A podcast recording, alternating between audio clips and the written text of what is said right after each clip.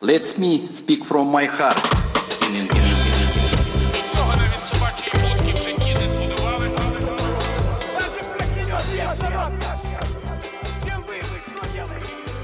Hallo aus Berlin und willkommen zur neuen Ausgabe von Russland und Ukraine gemischtes Doppel. In diesem Podcast wollen wir hinter die Schlagzeilen über Kiew und Moskau blicken. Wir, das sind Maxim Kireev, freie Korrespondentin in St. Petersburg und Inga Polipczuk, freie Ukraine-Korrespondentin und schließlich ich, Pavel Lakschin. Hallo Leute. Hallo, Hallo Pavel, Pavel. hallo Inge. Hallo Maxim.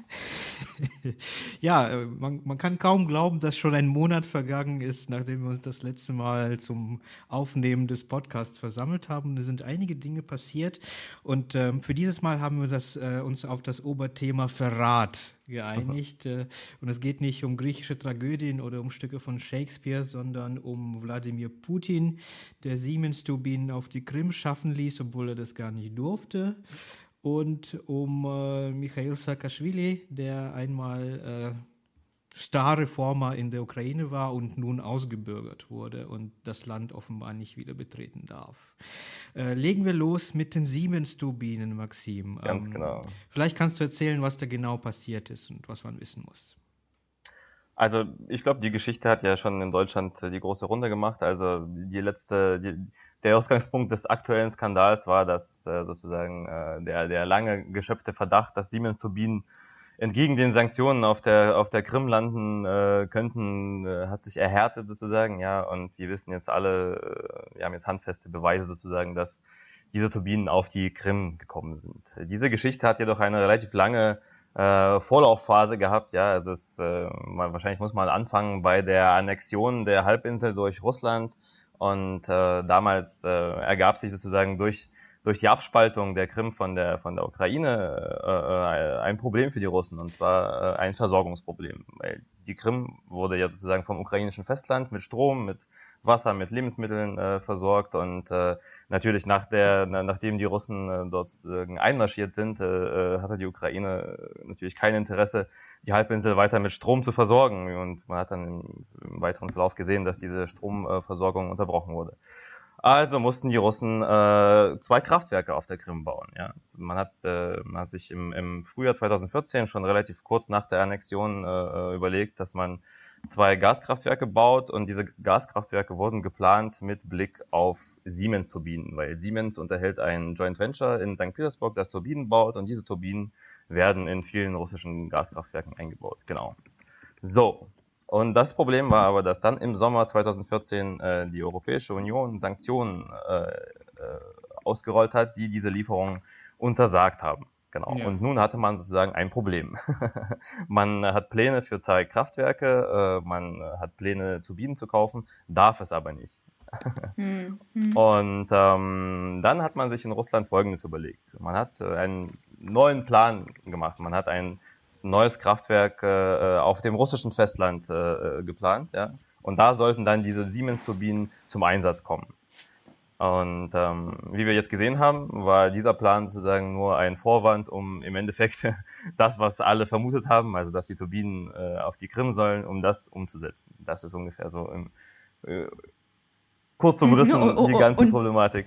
Und Maxim, äh, ähm, interessante Frage wäre, ob Siemens dann irgendwie schon früher Verdacht hätte schöpfen können oder also ich meine, das klingt irgendwie so naiv äh, von, von der Seite von Siemens, äh, dass, dass sie nicht vermutet haben, dass diese Turbinen doch auf der Krim Genau. landen. Also ich, ich sag's mal so, Siemens hatte natürlich den Verdacht geschöpft, also nicht nur Siemens, äh, das, dieses Gerücht hielt sich ja auch äh, in, in, in den Medien über eine längere Zeit, also spätestens seit, äh, glaube letzten Sommer, als, als Reuters darüber berichtet hat, dass diese Möglichkeit besteht, dass diese Turbinen, die für das Taman-Kraftwerk auf dem russischen Festland geplant äh, waren, dass die eigentlich äh, auf die Krim sollen. Ja, äh, das war damals schon klar. Und deswegen hat Siemens natürlich, als es die Turbinen an die Russen ausgeliefert hat, äh, in diese Lieferverträge ganz viele verschiedene Klauseln äh, eingebracht, die sozusagen den Käufern verbieten, diese Turbinen auf der Krim einzusetzen oder für, zur Stromerzeugung für die Krim zu verwenden. Genau. Also der Verdacht, der Verdacht bei Siemens war da. Der Verdacht Deswegen war da. haben sich juristisch ab, äh, abgesichert Genau, äh, mit dieser genau. Vertragsklausel. Dann gab es ja sozusagen im letzten Herbst noch diese Reise von Sigmar Gabriel nach Moskau, in dessen Tross auch äh, einige Siemens-Leute unterwegs waren. Und da gab es offenbar ein Gespräch mit Wladimir Putin, bei dem dieses Thema äh, äh, äh hochkam. Ja? Und offenbar hatte Putin den, deutschen Vertretern zugesichert, dass diese Turbinen nicht auf der Krim landen. Ja? Mhm. Und äh, nun äh, sehen wir natürlich das absolute Gegenteil davon. Ja? Und Siemens äh, und Gabriel haben einfach mal so getan, als würden sie Putin glauben. Genau, das Problem, das Problem an dieser ganzen Geschichte ist nämlich, ja, also wir haben jetzt ähm, ich habe die Kraftwerke, von denen ich gesprochen habe, also sind zwei auf der Krim geplant und eins in Russland. So. Diese Turbinen sollten auf das, äh, auf das Kraftwerk in Russland gehen. Allerdings wurde dieses Kraftwerk äh, noch gar nicht richtig geplant, also es ist, äh, der Bau hat noch gar nicht begonnen, mhm. währenddessen diese beiden anderen Kraftwerke auf der mhm. Krim schon längst, äh, glaube mehr als zur Hälfte fertig waren, ja, und äh, genau das war ja auch der Grund, äh, warum viele Leute gedacht haben, okay, diese Turbinen für, die für das Taman-Kraftwerk, das ist eigentlich nur ein Vorwand, um die Turbinen im Endeffekt dann auf die Krim zu verfrachten. Also Siemens äh, hätte es eigentlich klar sein müssen, dass diese Turbinen sowieso mit einem irgendwie gearteten Trick auf der Krim landen. Weil wo sollen diese Turbinen sonst zum Einsatz kommen? Genau, also man hätte zumindest äh, sich auch die Frage stellen können, woher denn die Russen sozusagen Turbinen für ihre Kraftwerke auf der Krim nehmen wollen. Mhm. Ja, also weil, mhm. weil es gibt man, diese Turbinen nicht äh, genau, woanders, genau. Also, die man braucht. Man hat sozusagen, also man, man steht sozusagen vor vor äh, vier, vor drei Kraftwerken. Ja, das eine ist noch gar nicht im Bau, aber da sollen die Turbinen hin. Und dann hat man zwei, die schon fast fertig sind und da sollen keine Turbinen. Wir hin. haben also eine Situation, wo Siemens kann man sagen, ja mehr oder weniger klar war, dass sie irgendwie ausgetrickst werden. Genau. Ja. Aber ja. sie haben trotzdem die Turbinen ausgeliefert. Genau. Also, genau. Das ist der springende warum haben Punkt. sie das gemacht? Das ist der springende Punkt. Also da muss man sich die Frage stellen, okay, hat man bei Siemens sich, äh, äh, hat man bei Siemens sich nicht niemals die Frage gestellt, woher die Russen sozusagen diese beiden Turbinen für, für oder diese vier Turbinen für ihre Krim-Kraftwerke nehmen wollen, weil andere Turbinen kamen da eigentlich nicht in Frage. So, also das ist so der hm. eine Punkt. Dann äh, hat man sich offenbar damit begnügt, äh, juristische, juristische sozusagen Rückversicherungen äh, einzubauen und, und sich sozusagen auf diese Art aus der Affäre zu ziehen, um, um dann am Ende zu sagen, okay, äh, wir haben alles unternommen, was in unserer Macht stand, äh, konnten es aber nicht verhindern. Also die Russen haben das natürlich auch, äh, ich will jetzt nicht sagen geschickt, aber relativ gerissen eingefädelt, indem sozusagen der Käufer für diese beiden Turbinen war äh, eine, eine, eine Tochterfirma von Rostec, das ist eine russische Technologiegesellschaft. Und diese Tochterfirma ist dann äh, relativ plötzlich äh, und unerwartet pleite gegangen und hat die Turbinen an eine weitere Tochterfirma von Rostec äh, sozusagen weitergegeben. Ja. Mhm. mhm. sozusagen aus der Konkursmasse ohne genau. zu verkaufen. Das wussten, das wusste Siemens auch. Ähm, mhm. das ähm, haben sie, also wer bei Siemens in den ersten Tagen des Skandals irgendwie angerufen hat, der, dem wurde das, äh, die Geschichte so erklärt. Also das heißt, Siemens wusste das von an, also als der Skandal jetzt hochkam, wusste Siemens, dass es diese Problematik gab, dass es da eine Firma gab, die irgendwie pleite gegangen ist und ihre Turbinen sozusagen an eine andere, an ihre Schwesterfirma mit dem gleichen Namen, aber einer anderen Rechtsform sozusagen ja, weitergegeben hat. Also ich kann mir vorstellen, dass, dass, äh, dass, dass, dass, dass die Russen sich gedacht haben, okay, wir haben jetzt eine Firma, wenn die jetzt äh, sozusagen äh, gegen den Vertrag mit Siemens verstößt, das könnte juristische Konsequenzen haben. Aber wenn wir eine Firma haben, die pleite geht und dann gar nicht mehr hm. existiert, ja, mhm. aber wen soll man denn da irgendwie noch äh, vor Gericht ziehen? Ja? Mhm.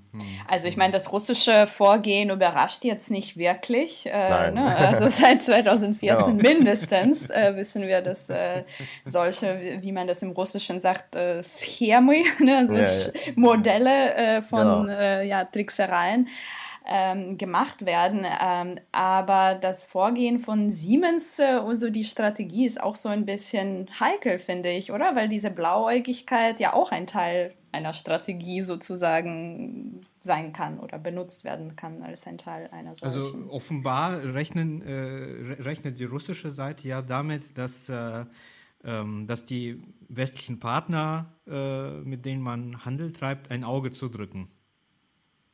Und ja. offenbar, das, also, das ist offenbar, genau das ist offenbar passiert jetzt, oder? Ja, interessanterweise ist, wenn man sich so in, in, Russi in, in russischen Energie, sage ich mal, Kreisen ja, umhört, ja, dann äh, ist dort sehr, diese Überzeugung sehr weit verbreitet, dass Siemens im Endeffekt äh, wusste, dass das alles nicht ganz so okay ist, aber irgendwie, äh, um, um das Geschäft sozusagen dennoch in Sack und Tüten zu bringen, es mhm. irgendwie gebilligt hat. Ja, also mhm. ich will nicht sagen, dass es stimmt. Ich will nicht sagen, ich will nur, das für mich illustriert das eher äh, sozusagen, wie offensichtlich das ist, ja, und wie wie offensichtlich das in, entsprechend unserem äh, Interessenverständnis und unserem Rechtsverständnis ist, ja. Also, ja. Aber also wir wissen ja auch, äh, Entschuldigung, wir wissen ja. ja. auch, dass nach der Krim-Annexion äh, der äh, Siemens-Chef äh, hat ja auch gesagt, das seien ja nur so kurzfristige Turbulenzen. also es, es gab auch schon vorher, glaube ich, so Anzeichen, dass diese Frage mit der Annexion und den Sanktionen von Siemens vielleicht nicht so ernst genommen wurde und ähm, ja, das ist ja. auch in gewisser also Form. Es scheint ja, es scheint ja, es scheint ja ein Projekt gewesen zu sein, bei dem es nicht wirklich um ums Geld ging, weil wie, wie hoch war die die Summe, Maxim? Also es, also es ist ein ja, es ist ein es ist ein hoher zweistelliger Millionenbetrag, also maximal dreistellig, aber nicht. Es ist kein Milliardengeschäft und ja. äh, man merkt auch daran, dass Siemens sozusagen als Lösung jetzt vorgeschlagen hat, die Turbinen zurückzukaufen, ja, ja. Äh, dass das finanziell äh, nicht so sehr empfindlich ist. Also, ja. also offenbar ging es Siemens ja darum, äh, weiterhin gute Beziehungen mit Russland aufrechtzuerhalten, genau. so, so weit wie möglich. Genau. Und deswegen äh, Weil ist es hat Russland man sich auf diesen Deal eingelassen. Russland an sich ist natürlich ein sehr lukrativer Markt für Siemens. Siemens ist äh, ein Zulieferer bei vielen Staatsprojekten und dieses Joint Venture, das die Turbinen in St. Petersburg baut, das ist in Russland mhm. sozusagen ein Monopolist für größere Gasturbinen, ja. Und fast alle neuen russischen Gaskraftwerke werden mit diesen Turbinen ausgestattet. Mhm. Und äh, ich kann mir schon vorstellen, dass man sich dann in die Frage stellt, okay, äh, können wir es uns leisten, einen Deal irgendwie äh, äh, zu stoppen uh, und jetzt vielleicht irgendwie 20 andere zu verlieren. Das kann natürlich auch eine Überlegung gewesen sein. Also man wollte sich nicht mit Russland verscherzen und äh, diese Sache mit den Sanktionen, ja, ja, das geht schon vorüber. Okay. Ähm, ja, was lernt man aus dieser Geschichte? Wie, wie, sollen, wie sollen europäische, generell westliche Unternehmen mit, mit Russland umgehen, wenn man sich offenbar nicht auf äh, Verträge wirklich verlassen kann, wie man in dem Fall sieht. Ja, auf jeden Fall nicht auf das Wort von Wladimir Putin genau. wahrscheinlich. Also ich finde, dass das, äh, das Wort natürlich äh, nicht sehr viel zählt äh, in dieser Situation. Ja, also es ist viel wichtiger darauf zu schauen, was für ein Interesse verfolgen die Russen? Was wollen die mhm. Russen? Also die Russen. also was wollen was die will Leute, der Ivan? Genau, was will der Ivan damit erreichen? Ja, und man hat klar gesehen, dass äh, Russland ein Interesse hat, ein, das Problem, das Stromversorgungsproblem auf der Krim zu lösen. Ja, hm. wenn man sich dann sozusagen in diesen Dunstkreis begibt, ja, wenn man äh, irgendwelche Kraftwerke beliefert, die in der, in der Nähe von der Krim gebaut werden hm. und sonstiges, dann kann man eigentlich im Prinzip nur irgendwas falsch machen. eigentlich, eigentlich war ja, war ja auch bei dem Kraftwerk was auf dem Festland in Taman gebaut werden genau. sollte, was jetzt offenbar doch nicht gebaut wird, war ja, ja. klar, wohin äh, die genau. produzierte Elektrizität genau. letztendlich fließt. Und also, da ist es ja auch nochmal interessant, dass, dass bei diesen Lieferverträgen Siemens sozusagen diese Klausel, äh, auf diese Klausel bestanden hat, dass der Strom nicht auf die Krim darf, ja, obwohl das hm. Kraftwerk in Taman eigentlich ansonsten auch gar keinen Sinn macht. Es braucht niemand. Niemand braucht ein ja. riesiges Kraftwerk im Nirgendwo. Äh, äh ja um, um wen auch immer zu versorgen. Ja, also, ja, ja. ja. ja. Also es ist, es ist äh, wahrscheinlich ist es so, dass Siemens sich juristisch äh, da auf, auf relativ sicherem Boden bewegt, ja, aber ja. Äh, Jurist, also das ist nicht alles bei diesem Problem. Also hier geht es mhm. auf jeden Fall auch darum, dass man so ein bisschen das Gespür hat, äh, äh, wie, wie Dinge in Russland laufen. Ja. Und, und da gibt es halt die zwei Versionen. Entweder sind die naiv, ja, oder die nehmen es in Kauf. Ja, also beides, Naivität. ist, beid, beides ist nicht wirklich schön, sage ich mal. Ja. Naivität, äh, Naivität wollen wir Siemens nicht unterstellen, würde ich sagen. Genau. Dafür sind sie wirklich zu lange auf dem russischen Markt. Äh, ja, genau. 150 genau. Jahre, wie es immer heißt. ja, ja, ja.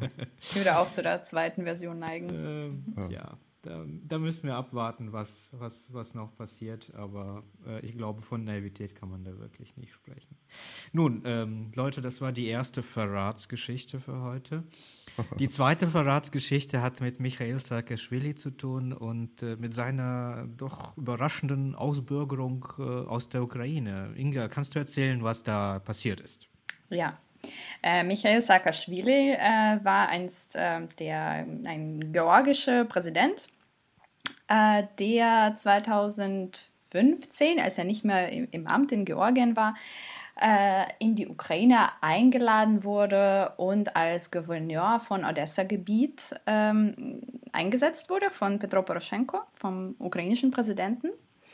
Das war ein großer Schritt. Äh, Saakashvili galt als großer Reformer, der aus Georgien kommt. Also der konnte auch tatsächlich in Georgien einige Reformen durch, äh, gut umsetzen. Mhm in seiner Präsidentschaftszeit. Galt, galt ja auch jemand, der, der gute Beziehungen mit den USA unterhält und so weiter. Und auf jeden Fall. Auch, genau. auch dort als Musterreformer gilt, nicht? Ja, hm. ja und äh, Saakashvili und Poroschenko waren auch gute Freunde, wie man sagt, äh, die schon seit den 90er Jahren ein gutes Verhältnis zueinander hatten, äh, zusammen studiert haben und äh, ja auch auf, äh, bei dem Maidan 2004, äh, also bei der ersten Maidan-Revolution war dann Saakashvili auch schon dabei äh, und hat die Ukraine unterstützt und Demokratisierungsprozesse und so weiter. Und deswegen war dieser Schritt damals 2015 von vielen Ukrainern auch äh, mit vielen Hoffnungen empfangen äh, dass Saakashvili in der Ukraine jetzt als Politiker, als Gouverneur von Odessa-Gebiet äh, anfängt. Also, also ein Ausländer, der nicht in diese lokalen oligarchischen Strukturen eingebunden ist, einer von außen, einer, der unparteiisch ist. Das genau. war die Hoffnung. Ja. Und mit mhm. ihm, also muss man auch dazu sagen, wurden auch viele andere georgischen äh, Reformer in die Ukraine geholt. Äh, ähm, äh, es gab äh, im Innenministerium an Posten an einer Georgien ähm, vergeben und äh, die Polizeichefin äh, war eine Georgierin. Also es war so eine ja, interessante Geschichte vom Austausch. Ja. es hieß, wir werden von Georgien lernen. Mhm.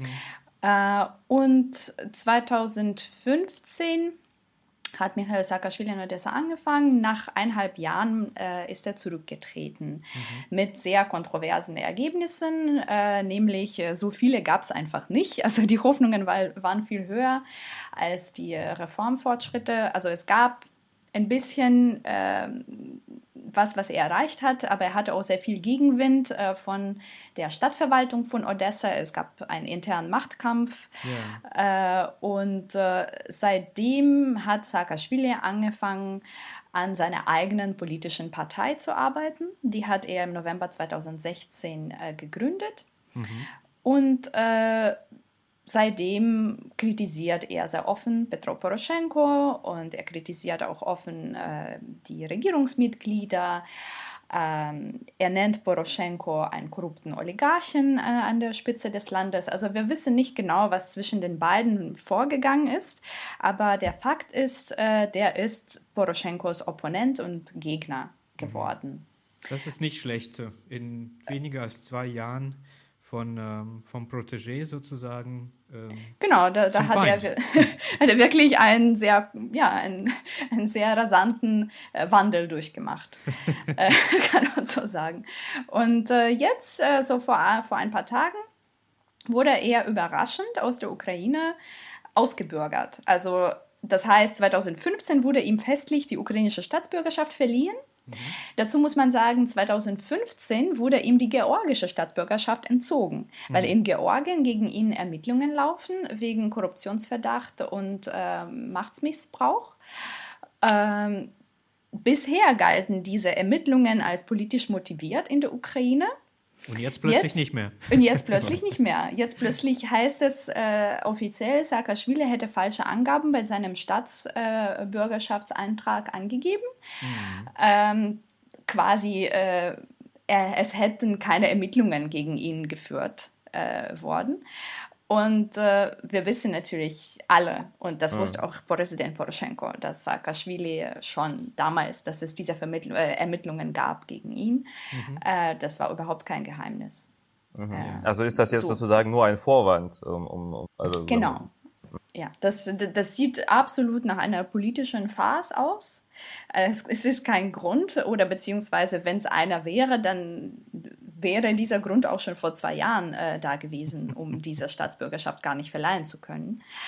Ähm, aber äh, jetzt ist es ein formeller äh, Einwand, äh, Entschuldigung, formeller Vorwand für, für den Inge, Präsidenten Poroschenko geworden, ja. Was ist denn, also was sagt man denn in der Ukraine, was denn der richtige Grund ist? Ist es äh, sozusagen ein Versuch, äh, ein Versuch, einen Konkurrenten auszuschalten oder äh, gibt es da eine persönliche Fehde zwischen alten Freunden? Man weiß ja sozusagen, dass die beiden äh, auch persönlich früher einen, einen ganz anderen Draht zueinander hatten als, als, als, als jetzt.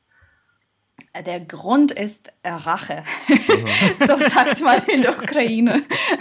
Das war ein Zitat. Also ich weiß mhm. persönlich nicht, was der Grund ist, äh, aber äh, Gut, das, das ist schon ziemlich klar, dass äh, Saakashvili äh, viel zu viel ähm, über Poroschenko mhm. vielleicht gesagt hat, an die mhm. Öffentlichkeit getreten ist mit äh, viel zu starken Vorwürfen. Mhm. Und äh, Saakashvili äh, behauptet, er hätte äh, mit Poroschenko auch ein Gespräch gehabt, ein zweistündiges äh, vor einigen Monaten, in dem Poroschenko ihm gedroht habe, äh, quasi diese Situation ähm, also zu stoppen gebeten, also dass nicht mehr sozusagen die Ukraine nicht mehr so in so eine Schaukelsituation bringen, das sei schlecht für die Ukraine.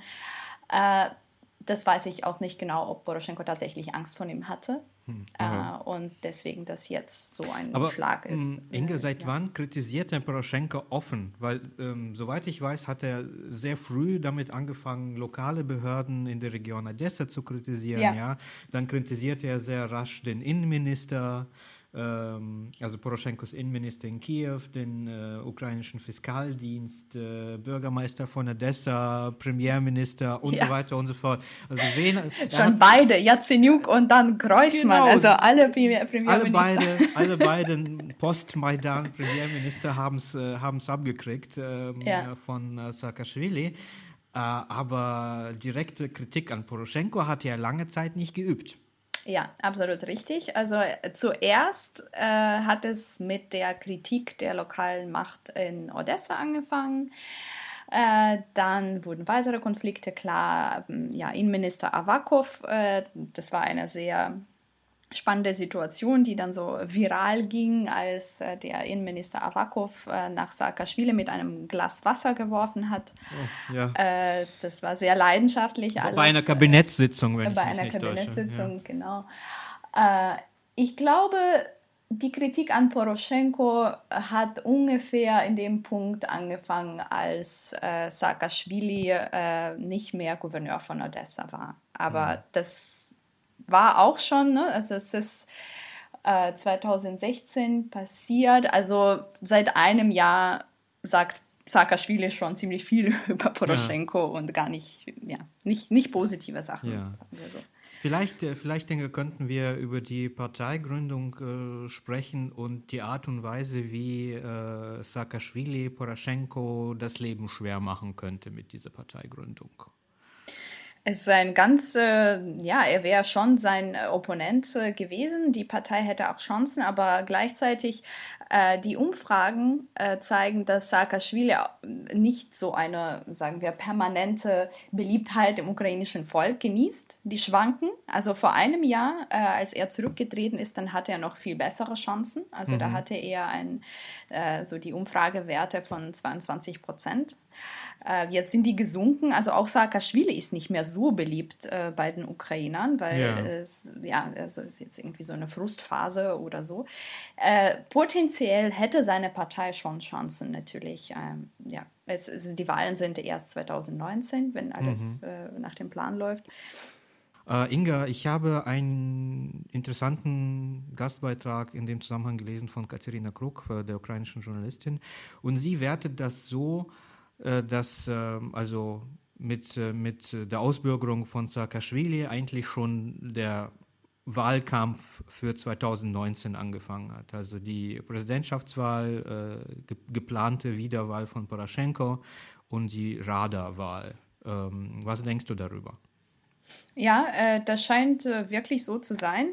Allerdings äh, weiß ich nicht, ob Poroschenko sich damit einen Gefallen getan hat, wie ein Abgeordneter aus dem ukrainischen Rada, Mustafa Nayem, der ehemalige investigative Journalist, das formuliert hat, äh, also eigentlich ist diese Ausbürgerung äh, die größte Idiotie seit der willkürlichen Einkerkerung äh, von Julia Timoschenko durch Janukowitsch. Ja. Also ich bin mir nicht sicher, äh, dass es bei den Ukrainern wirklich gut ankommt, äh, hm. wenn eine Person wie Saakashvili, egal ob er jetzt ein guter oder schlechter Politiker ist, beliebt oder unbeliebt ist, äh, wenn er einfach ausgebürgert wird. Das hm. schlägt auch Wellen in der Zivilgesellschaft. Es gibt sehr viele Kritiker, ähm, aber auch ganz einfache Leute, die einfach Nachrichten gucken. Äh, ich glaube, die meisten denken, da läuft was falsch. Das ist einfach äh, ja wirklich so, so ein Racheakt äh, mhm. gewesen. Äh, und äh, ja, eigentlich hätte Petro Poroschenko das auch wissen müssen nach dem Maidan dass das vielleicht nicht die beste Methode ist, äh, in der Ukraine seine Macht zu sichern. Ist das, meinst du, ist das ein Aspekt äh, diesen, äh, dieses äh, oft kritisierten Autoritarismus, in den Poroschenko angeblich abdriftet? Ja, also ich glaube schon, dass es eine Tendenz dazu gibt. Äh, Im letzten Jahr gibt es mehr, äh, immer mehr Vorzeichen. Ähm, also viele Politiker und ähm, ähm, ja, Politikbeobachter äh, schlagen auch Alarm deswegen. Ich sehe da noch nicht die akute Gefahr, dass es zum Autoritarismus in der Ukraine hm. jetzt kommt. Hm. Ähm, das nicht, aber die Zeichen sind äh, besorgniserregend und äh, wir sehen zum Beispiel, dass die ähm, Internetzeitung Ukrainska Pravda äh, das auch sehr ernst genommen hat. Das ist eine der wichtigsten ähm, Meinungsmedien in der Ukraine. Äh, die haben dazu ein Statement der Redaktion veröffentlicht ähm, mit dem Titel Den Freunden gibt alles, den Feinden gibt das Gesetz. Das ist ein Spruch im, im, im, russischen und ukrainischen. Mhm. Äh, und äh, das ist ein Zeichen, dass äh, die Ukraine vielleicht zur äh, selektiven Justiz äh, zurückkehren könnte. Und das war ja der Fall bei Janukowitsch. Und das ja. ist auch in dem Fall, wie schon erwähnt, von ähm, Julia Timoschenko ja auch so gewesen, also so politische Rache ähm, hm. oder ja ein Versuch, einen, hm. eine Opponentin fernzuhalten. Äh, deswegen sind das schon ja, die Zeichen, die ernst zu nehmen sind. Und das, damit macht Petro Poroschenko jetzt äh, Ukraine, also international gesehen, auch ähm, nichts Gutes ne, äh, mhm. für, für den Ruf der Ukraine. Gut, Inga, ich wollte noch kurz muss noch... Man, ja. Muss man sagen, oder, dass... Ja. Okay, sorry, Maxim. Nee, nee, also, ja, nee, ich wollte nur dazu noch ganz kurz eine Frage stellen, weil mich interessiert, wie in der Ukraine so das weitere Schicksal von, von Saakashvili gesehen wird. Ja, also ist es wirklich jetzt sozusagen das, äh, der letzte Akkord seiner politischen Karriere in der Ukraine? Also ist, es, ist er als Politiker tot für die Ukraine jetzt durch diesen Schritt? Oder kann sich dann noch irgendwas ändern? Weil bei, bei, bei Timoschenko hat man ja zum Beispiel auch gesehen, dass die eine sehr, so eine Achterbahn, so eine politische Achterbahnfahrt äh, hinter sich gebracht hat über die letzten ja. 10, 15 Jahre und dass die jetzt immer noch äh, relativ äh, beliebt ist, ja. Saakashvili ähm, will ja offenbar irgendwie protestieren gegen die Ausbürgerung und das Anfechten juristisch. Also. Ja. Äh, das Gemeine ja daran war, dass äh, äh Michael Saakashvili äh, sich gerade in den USA befindet, äh, mhm. gar nicht in der Ukraine. das heißt, man weiß nicht, ob er überhaupt in die Ukraine zurückkehren darf mhm. jetzt ist er staatenlos. Er ist kein Bürger der Ukraine mehr, auch kein Bürger von Georgien. Äh, und äh, ich glaube, würde es ihm gelingen, zurück in die Ukraine zu kommen, hätte er jetzt auch viel bessere Chancen auf mhm. eine Karriere äh, mhm. und äh, viel bessere Chancen mhm. für seine Partei. Äh, seine Partei kann natürlich auch weiter existieren und von jemand anders äh, vor Ort sozusagen geführt werden. Und vielleicht bringt es ihr sogar Stimmen jetzt in, die, in der Situation. Mhm. Ähm, aber das wissen wir noch nicht, ob Michael Saakashvili selbst in die Ukraine zurück kann. Also wenn er es kann, dann hat Poroschenko schon ein Problem. Ja, aber ich glaube, sagen. ehrlich gesagt, äh, er wird in Kiew äh, mit dem Flugzeug ankommen und dann haben die Grenzbehörden total die Macht äh, zu sagen, äh, wir lassen ihn nicht in die Ukraine rein. Mhm. Und äh, Georgien hat schon nach äh, der Auslieferung mehrmals gebeten. Immer hat die Ukraine diese äh, Bitten abgewiesen. Mhm. Also die äh, Auslieferung äh, nach Georgien motiviert. verweigert. Mhm. Wie bitte? Entschuldigung. Die Auslieferung nach Georgien verweigert. Genau. Äh, und äh, also jetzt gibt es auf jeden Fall auch ähm, äh, ja, Motive zu vermuten, dass, dass das der Fall sein könnte. Also heißt das zum Beispiel, dass wenn Saakashvili in die Ukraine kommt, dann zum Beispiel an der Grenze jetzt festgenommen wird, dass es sein ja. kann, dass er dann nach Georgien ausgeliefert wird. Ja, das, das ist eines äh, genau von mhm. möglichen Szenarios. Ja. Also sollte er sich äh, lieber von der Ukraine erstmal fernhalten. genau, das, das ist die Botschaft, die äh, jetzt Petro Poroschenko ihm sendet. Ja. Okay. ja. Ähm, ja, Leute, also das war, äh, das war ein interessantes Gespräch, speziell über die Perspektiven von Herrn Saakashvili. Das, äh, das ist ja wirklich äh, inzwischen eine internationale Geschichte, ja, weil ähm, er sitzt ja jetzt in den USA fest und müsste dort wahrscheinlich ein Aliens Passport beantragen, damit er überhaupt irgendein Ausweisdokument hat, äh, äh, nehme ich an. Ähm, wir werden sehen, wie es weiter, weitergeht. Und ähm, ich hoffe, liebe Hörerinnen und Hörer, Sie bleiben uns erhalten und äh, schalten wieder in einem Monat ein. Äh, Maxim, ich äh, danke dir und Inga, ich danke dir ebenso. Wir danken Vielen dir, Dank auch. Dann bis zum nächsten Mal.